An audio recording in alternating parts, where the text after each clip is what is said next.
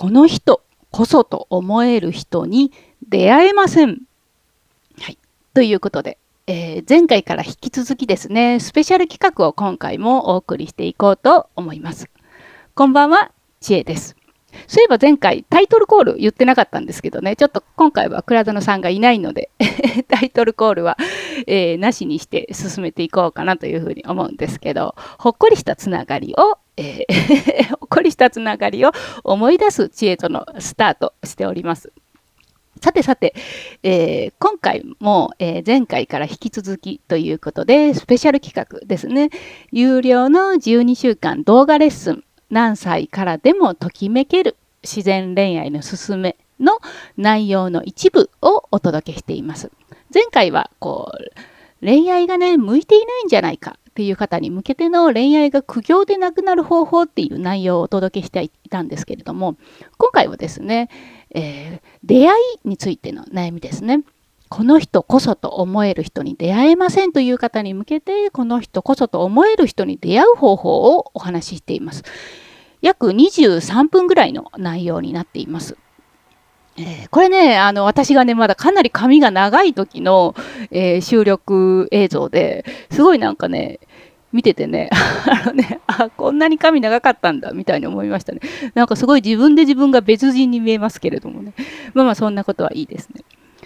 これはですね、相談内容としてはです。答えた相談内容としては、出会っても好きになれないとか、そもそも出会いがないとか、どうでもいい人には好かれるけど、好きな人には好かれないとか、運命の人、ソウルメイトって本当にいるの？っていうね、こういうふうにこう出会いに関する悩みを抱えた方に向けてその悩みがねこう少しずつ少しずつこう自分で和らげていけるというかね消えるような物事の捉え方考え方について、えー、倉園さんがえじっくりお話、えー、されている回なんですね。えー、これはねあのなんだろうな。こう私もね結構ねそのすごくこう頻繁にねそういうねあの道山とか LGBTQ 系のバーとかにねアプリとかねそういうのをすごく頻繁にしているわけではないのでやっぱり出会いがないって思っちゃったりする時が結構あったんですね。でもこういう捉え方を今回の動画で話されているような捉え方を取り入れてねだいぶやっぱ楽になりましたよね。そうやってね、こう気持ちが楽な時に限ってこう出会ったりするなんて言いますけどね、本当にその通りだなっていうふうに思ったりなんかもしております。はい、ではでは、えー、私の前置きは、えー、もういいかと思いますのでです。はい、ぜひここから、えー、本編聞いていただければと思います。では早速始めていきましょう。この人こそと思える人と出会う方法です。知恵とこの人こそと思える人に出会えません。今回はこんなお悩みを取り上げていきたいと思います。うん、はい。はい。よろしくお願いします。えー、はい。よろしくお願いします。うんこの人こそ というね、うん、その本当にこう出会いがないとおっしゃってる方にすごく多い悩みなんですけれども、うん、例えば婚活とか恋活とかをしててもそうですし、うん、合コンにたくさん行ってらっしゃる方なんかもそうですし、あとはまあその会社というの往復で出会いがないって言ってらっしゃる方も、この出会いがないという方は大体こう思ってらっしゃる方がすごく多いかなっていう印象を持ってるんですね。はいはい、で、はい。なんだろうな、その、ときめかないとか、うん、あの、こう、そういう、なんでしょうね、本当にこう、出会いが、出会いの数が少ないっていうのも問題なのかもしれないんですけれども、出会ってもこう好きになれないとか、こう、うん、まあ、いろんなことに発生するようなこう根本的な悩みのかななのかなと思って、はい、この悩みを最初に取り上げました。うん、ぜひ、倉園さんのそのご意見だったり、こう、見解聞かせていただけると嬉しいです。うん、はいはい。あのーよくありますよね。あの、運命の人とか、うん、えー、ソウルメイトと出会いたいとか、ねうん、ありますよね。うん、うん、でそ、僕らがそういうふうに、えっ、ー、と、この人こそっていう人をね、えっと、思い浮かべるときにね、うんと、どのぐらい具体的なのかなっていうのがまず一つなんですよ。うん、なるほど。はい。うん、うん。多分、まあ、何点かこだわりの部分とかはあると思うんですよね。まあ、で、人によっては、その、例えば映画好きだったら、映画、映画の趣味が合うとかね。で、こう、決めてる部分がいくつかあって、あと漠然としてる部分がいくつかあるんだけど、あくまでね、やっぱこう、頭で想像してる人物像だから、うん。えっと、その実際に現れた時に、はい。それとマッチする確率っていうのは相当低いなって僕は思うんですよ。うーん。うんうん。これが一。つね。はい。だから僕らがこの人こそって先に持ってるとしたら、うん、えっと、それがどのぐらいその緻密に描かれてて、えーディテールがこう決まってるかっていうと、はい結構、結構怪しうん。い。それでこだわってるところは、実はこの人こそとあんまり関係ないような、うん、さっき言ったような映画の趣味とか、ご飯の趣味とか。うん。だって、うん、これ逆に考えればわかるんだけど、他が完璧にこの人こそだ。ではいも映画の趣味は合わない、お食事の趣味もちょっと違う。これ多分許せるはずなんですよ。うん。うん。ね、ね、でもなんか頭で想像するとこっちのが大きくなっちゃうじゃないですか。うん、そうですよね。そうそう。だからちょっとここの中のイメージをなんかあのうん、あんまり強く持ちすぎない方がいいってことですよね。うん。で、もっと言うと、はい。えっと、なんていうのかな、僕らがこう生きていて、なんかいろんなことを好きになる人じゃ、人だけじゃなくてね、はい。スポーツだとか、うん。その本だとかう、ん。それこそ映画だとか、それから、うんえっと、女優さん、男優さんとか、いろんな人を好きになるときに、えっと、最初からこの手の人はみんな好きだっていうふうなことはわからないはずなんですよ。中には、なんかあんまさこの人ピンとこないなと思ってたら、うん。あるドラマを見てね、ある役を演じてるその人を見たらすごく好きになったとかっていう、こうん。あの、自分が、えっと、惚れる、好きになるっていう対象が、えっと、最初はわからないことがあるってことも重要なポイントですよね。うん。どんな人に惹かれて、どどういういきさつで、何を、をきっかけにこの人に惹かれていくかっていうのも、実は、あの、最初は予想不可能なんですよね。うん。うん。なんかほら、よくあるじゃないですか。なんか職場でね、どうもこの人苦手だなと思ってた。まあ異性ですよ。だから、まあ男性から見たら女性かな、ちょっときついな、みたいな感じの。でところが、例えば飲みに行った時に、ふとその人が仕事で気を張ってるだけで、ちょっと一杯入ってた時に、ポロッとなんか可愛いところを見せたらね、そこに、おーっておこう惹かれてしまうみたいなこともあるわけで、どこが自分のそのツボっていうのかな、その、この人こそのツボなのかっていうのは、実は自分で自覚できてないケースの方が多いってことね。とするとね、最初の話で言うと、まずその、この人こそのイメージが怪しい。ね、変変変なところにこだわってる可能性があるし、そのぼやーっとしすぎてることもある。ぼやーっとしてたら、ほほぼ、あの9、9割9分ダメですよねぼ。ぼやーっとしてるわけだから、どれを見てもこれじゃない、これじゃない、これじゃないって。あの、服を買うときに、えっと、どのぐらい、その、僕らはイメージできてるかってことですよ。例えば。えっと、こういうシャツが欲しいなって言ってお店に行くでしょう。はい、でも多分その時ぼんやりとしてるはずなんですよ。もう生地はこうで、形はこうで、柄はこうで、なんていうことは、うん、あのー、頭の中になくて、でも、ね、漠然となんとなくここの系かなぐらいの感じがあって、で、お店に行って実際のものを見ながら、これじゃない、これだ、これじゃない、これだって言って、こう、分けていくわけじゃないですか。うん。で、これかなって思っても、そこの一軒のお店では買わなくて、うん、そうですやっぱショッショッピング、ショッピングモール中ずっと眺めて、で、10軒見て、そして、あ、やっぱりこれかなって戻ってきて買ったりするわけでしょ。だから、それがもし最初から分かってるとしたら、えっと、お店に行く必要もない。うん、うん。もう、ネットでバーっと探して、あ、これっつって買えるんだけど、服買うときって多分そういう買い方しないはずなんですよ。よっぽどブランドとか、その、えー、なんていうのかな、この、この商品っていう、あの、保証がない限りね、着たことがあるとかね、それの色違いだったら買えるけど、全く新しいやつをそんな風にイメージだけで買うことはできない。だから僕らは今でも、あの、お店に行って触るんですよ。触ってみて、着てみて、着心地とかもわかる。人もそれと、それ、それよりもっと複雑ですよね、人はね。きっと服よりもね。だから自分のな頭の中にこの人こそだっていうイメージが固まってるってまず思わないこと。うん。固まってると思ってる人が多いですけどっていう。そうそうそうそう。で、それ固まってると思えば思うほど、えっと、出会えない可能性は高くなります。つまりさっきの服で言うと、絶対日本には売ってない服を探してるのと同じ。うん。うん、そんなものを頭で先に作っちゃうと、で、しかもそれが合ってるかどうかもわからないからね。うん、さっき言ったような、その、いろんなきっかけで人の心は動いていくから。ね。それがまず一つでしょ。それから、まず最初に第一印象で見たときに、違うと思うのは当然ですよ。うん。どんな人だって初めて会った人と、うわ全部合うなんて感じることはない。どちらかというと、違和感とか違いの方が目立つはずですよ。うん。それは、あと自分と違う人間が前にいるわけだからね。そしてもしこの中に勝手なイメージを持つとしたら、それだけでももうこの人違うなってちょっとこう落ちるじゃないですか。テンションが。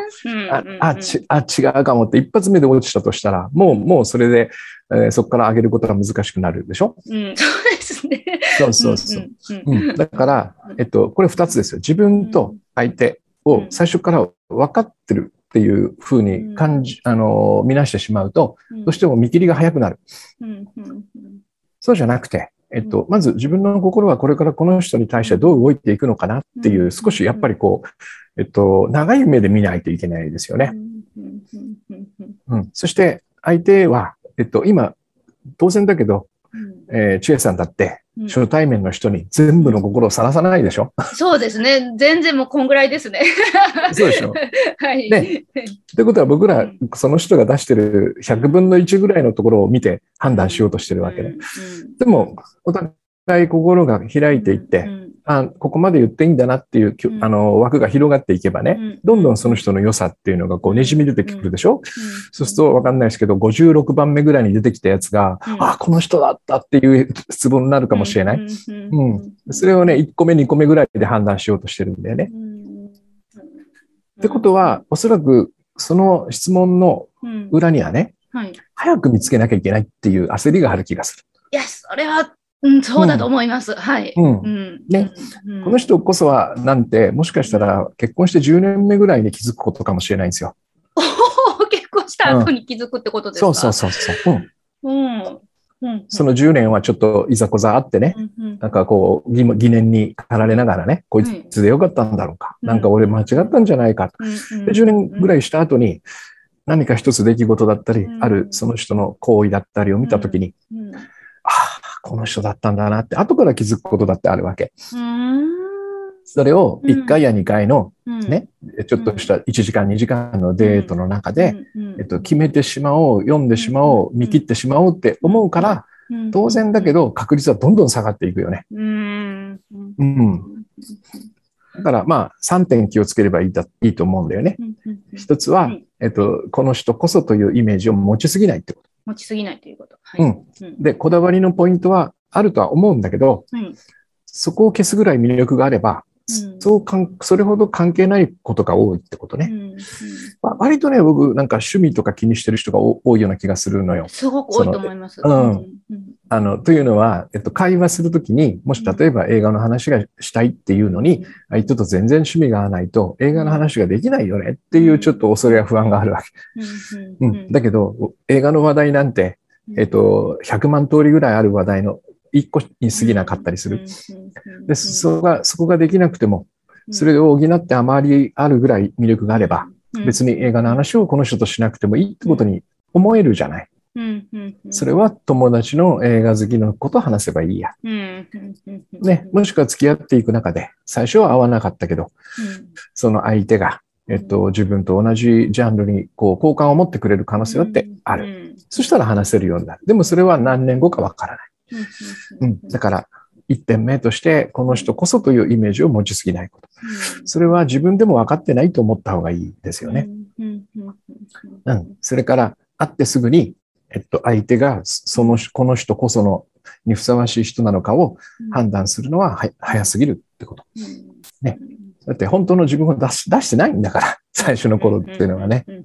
出してない上に、えっと、こちらも、えっと、まだまだ、その、なんていうのかな、えっと、自分にグッとくるようなポイントを見つけてないわけだから。えー、ね、だから、まあ、それが二つ目でしょ、はい、すぐ、すぐに決めないってね。で、三つ目は、うん、三つ目は、だから、えっと、えー、1回や2回のデートで、えっと、トントントントン、この、これじゃない、これじゃない、これじゃないって弾いていくような焦りは禁物。っていうのが3点目ね。わかるんですよ。なんかその、どうせいつか、えー、ここいつじゃなかったなってわわかるような人と長い間過ごすのは人生の損じゃないかって思うっていうね。だからまあそのリスクを回避していきたいわけね。外れに時間を使わないっていうね。うん、でもその見切りが、えっと、早かったために外れと思ってしまうんだとしたら、えっと、この焦りこそが見つからない原因ですよね。うん。一番目の人がそれだったかもしれないわけ。何回か会ってるうちに、こう何かまた別の感情を抱いたかもしれないってことですよね。そうです、そうです。そしてもっと言えば、えっと、この人こそという人と出会うっていう発想がちょっと実は違うんじゃないかと思う。僕はこの人こそ、この人こそというふうに思える関係を自分たちで築いていくんだと思うんですよ。あの、正解が待っていてくれるんではなくてね。ああもう極端に言えば、どんな人であろうと、えっと、この人こそと思える関係を作れなくはないってことですよ。作ろうと思えばね。こちらが相手を大切にし、そして二人でいる時間、えー、空間を大切にし、えーえー、いいいい時間を過ごそう、過ごしたいなっていう思いをしっかり持っていれば、多分、この人こそと思える人の確率はどんどん上がっていくはず。うん。それは、あの、作っていくんだと思いますよ。その関係をね。うん。だから、まあまあ、僕らね、やっぱ外にそういう人が待っていてくれるんじゃないかってこう幻想を抱きがちなんだけど、そこはちょっと、発想を変えた方がいいかな。これ4番目になるのかな。つまりね。うん。そうですね。なんかこうもう、見方が全然違うっていうことですね。この悩みを持ってらっしゃる。この悩みの中にいるときとの全然真逆の見方になってるのかなってお話聞いてて思いました。うん、うん、そうかもしれない。うん。の一つ、あ、うん、どうぞお願いします。どうぞ。あいや、いいですよ。先にどうぞ、一つ。うん。その、これは私自身も体験があることなんですけど、この悩みにたどり着くときって、その、過去に、こうもう、いろんな、こう、え、それも一緒なんとか、え、めっちゃ気合うやん、みたいな、その偶然が何回も重なって、すごくこう、トントン拍子に関係が進んだみたいな経験があったり、もしくは、なんか、そういうメディアとかでそういうことがあるんだよみたいな話、いわゆるそれがソウルメイトとか呼ばれるものなのかもしれないですけど、そういう経験があるからこそ、その出会いをこう種類分けしてるのかなって思ったんですよ。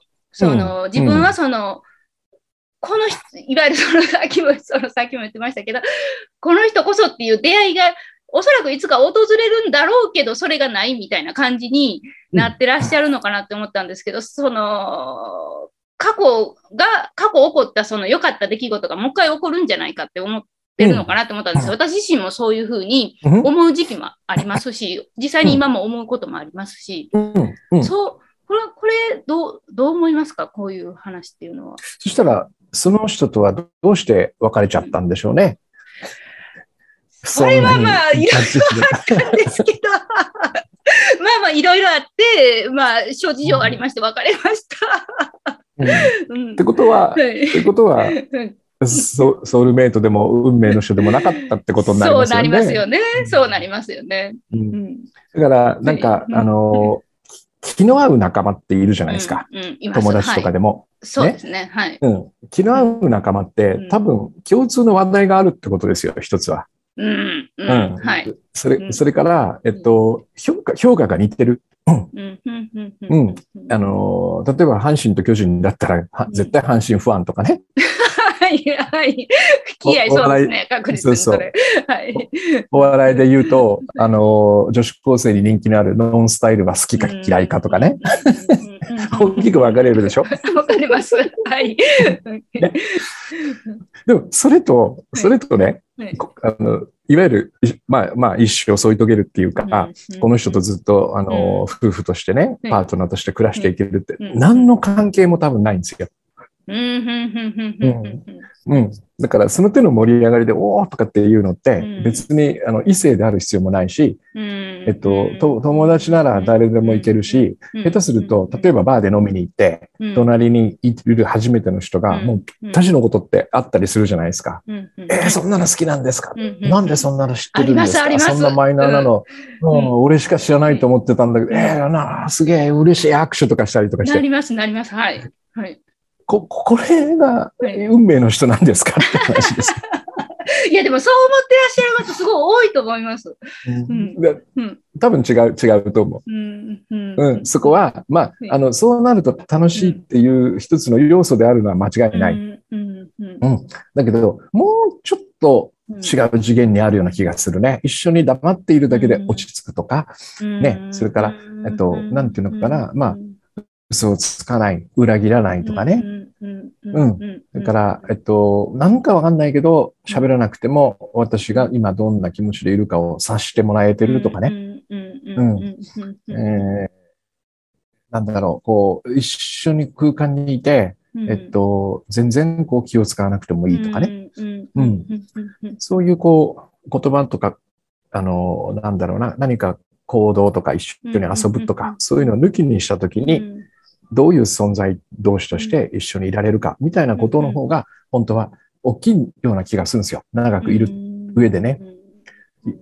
じゃないと、その楽しい話をしてるときは楽しいんだけど、それ以外はちょっと早く帰ってほしいなって思うみたいなことって あるじゃん。友達がなるほど。うん友達泊まりに来てさ、すんげえ盛り上がってさ、の酒飲んで、わあ、今日は本当、このと話できて楽しいと思うんだけど、片付けたら、あ、あ、泊まる？みたいな。帰ってほしいな、みたいなこと。え、泊まるの？みたいな。やばい、そうそうそうそう。いや、すごく興味深いです、この話。うん。うんその、だから、うん、はい、お願いします。うん、うん、だから、だからね、やっぱ分かんないんですよ。どこに惹かれ、どこに共感し、何が心地よいかみたいなのはね。だから、それなりに時間をかけないと、分からないだろうなっていう気がする。うん。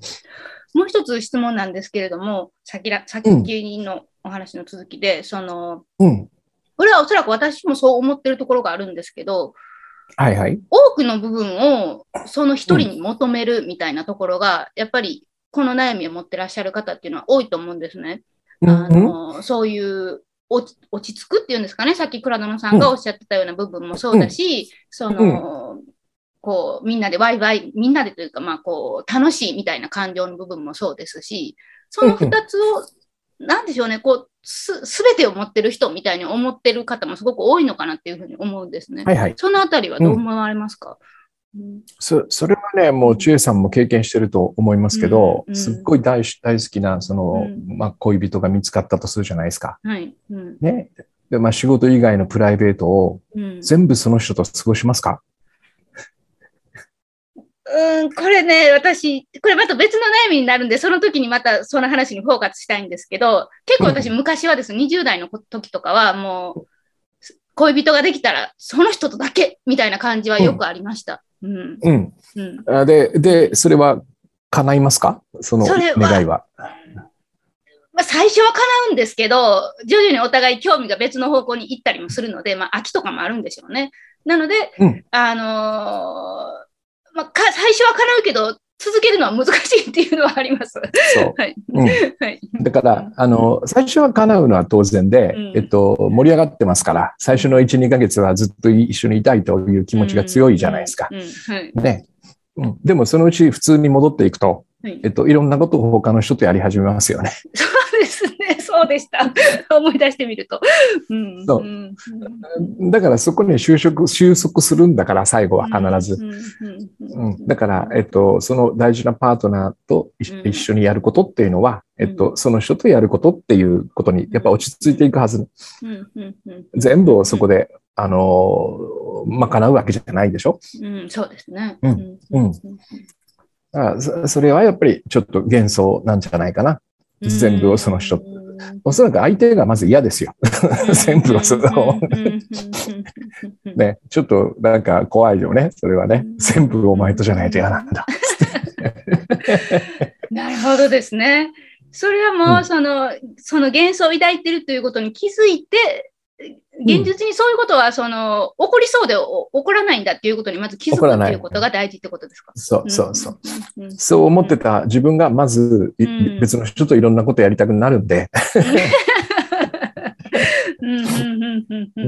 で、で、どこが、そこの、その、パートナーとね、共同で行うことかなんかも、もう一つによって全然違うわけだから、組み合わせによってね。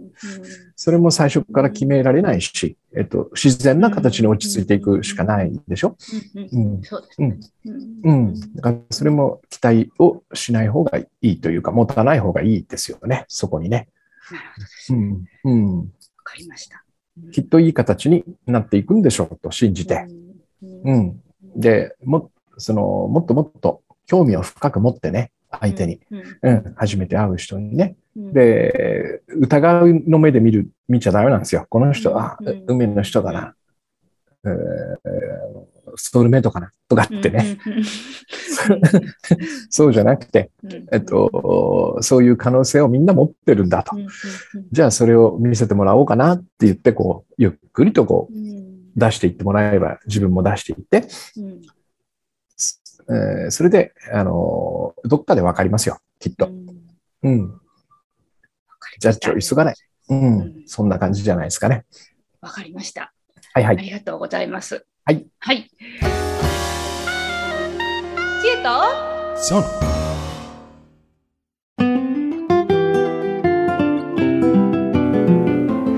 さて、いかがだったでしょうか？面白いですよね、すごくね。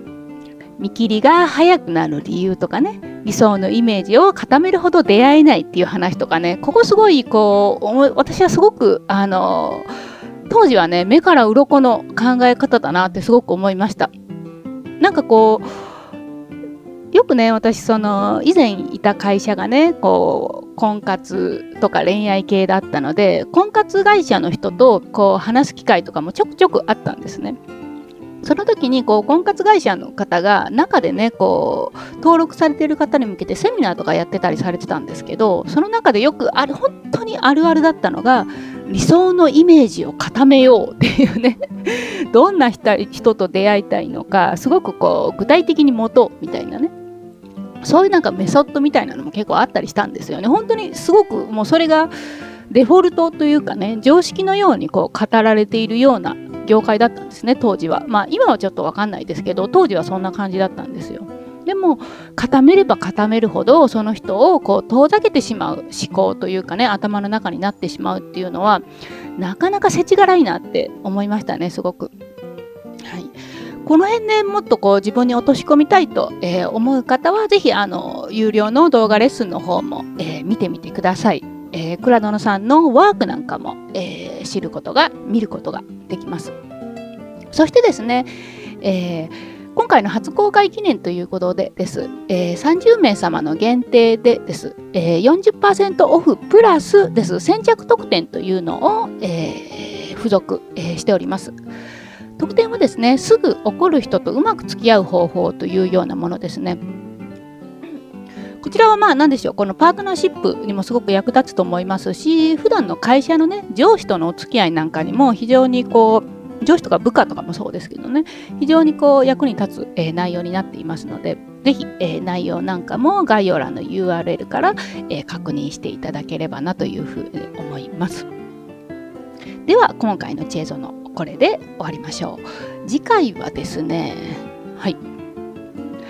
相手が去っていくのではといつも不安ですという見捨てられ不安を手放す方法のコンテンツをお届けしようと思います。スペシャル企画の最終回となります。楽しみにしていてください。この知恵園ではあなたからの、えー、恋愛相談はもちろんのことコミュニケーションにまつわるものや人間関係にまつわるものなどなど、えー、ご相談ご質問こんなテーマ取り上げてほしいなど、えー、いつでもお待ちしておりますので概要欄の便りからお送りいただければと思います。では今夜もほっこりした夜をお過ごしください。さようなら。